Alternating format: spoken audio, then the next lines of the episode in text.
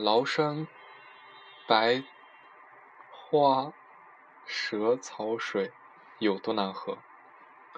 不是我说什么，楼上的各位战斗力真是太弱。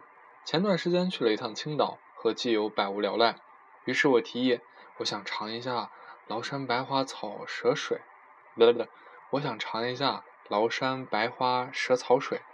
基友一脸懵逼的看着我说：“你有病吧？”我盯着他的眼睛，淡淡的说：“对啊，我有病。你有药吗？”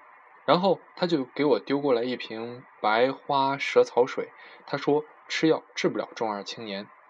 我怀着虔诚的心，慢慢的打开了瓶盖，在空旷的大街上，伴随着黑夜的抚慰，星空的斑驳，我慢慢的将鼻子靠近了瓶口，闭上双眼，缓慢的深吸了一口气，淡淡的幽香充斥了我的鼻腔，在恍惚的迷离中，我仿佛看到了世界的尽头。伴随着草席子味给我带来的惊喜，我举起瓶子。给了基友一个坚定而又充满智慧的眼神，希望他能够记住，夜空下此刻最明亮的是我。然后一仰脖，哗啦一大口，将这清澈的清液灌入了喉咙。夜晚，冷风嗖嗖，树叶萧萧，人来人往，灯红酒绿，但这一切都与我无关。此刻的我，仿佛置身于云端之彼。在遥远的星空上自由飞翔，我感觉一股凉意顺着我的喉咙坠入了我的胃，口腔里充斥着淡淡的草席清香，世界一片明亮，就如同那午后的草原上，一阵青草的香味随风飘逝。紧接着，我感觉一股是，我感觉一股仿佛是一年没洗的脚。紧接着，我感觉一股仿佛是一年没洗的脚上所套着的两年没洗的袜，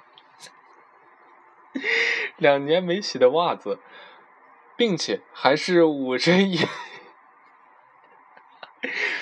并且还是捂在一双密不透风的旅游鞋中，然后蒸发出的汗液一般的味道，顺着我的食道。一点点的爬到我的嘴，我的嘴里，这股味道肆意的扭动、奔驰，与我的口腔融为一体，侵入了每一个细缝当中。紧接着，它发生了裂变，只感到一阵迅雷不及掩耳之势的恶心，它就已经与那股草席子味结合在了一起，缠绵悱恻，交错相融，然后炸裂出来了。自梁非凡的咆哮，吃屎吧二狗！我颤抖着摸索出了一片泡腾片儿，橘子味的，然后颤抖的丢进了蛇草水中。妈妈说我们不能浪费粮食，基友说我不能对不起灵魂之水，所以我期盼着泡腾片可以将这该死的水变得好喝一点，毕竟。蛇草水也是有点气，没准这么一搞就是美年达了。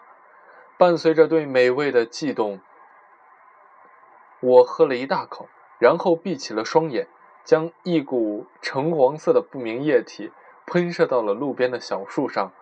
我慢慢的对小树鞠了一躬：“对不起，小树，我不该没事儿喝屎汗水，更不该喷射到你身上。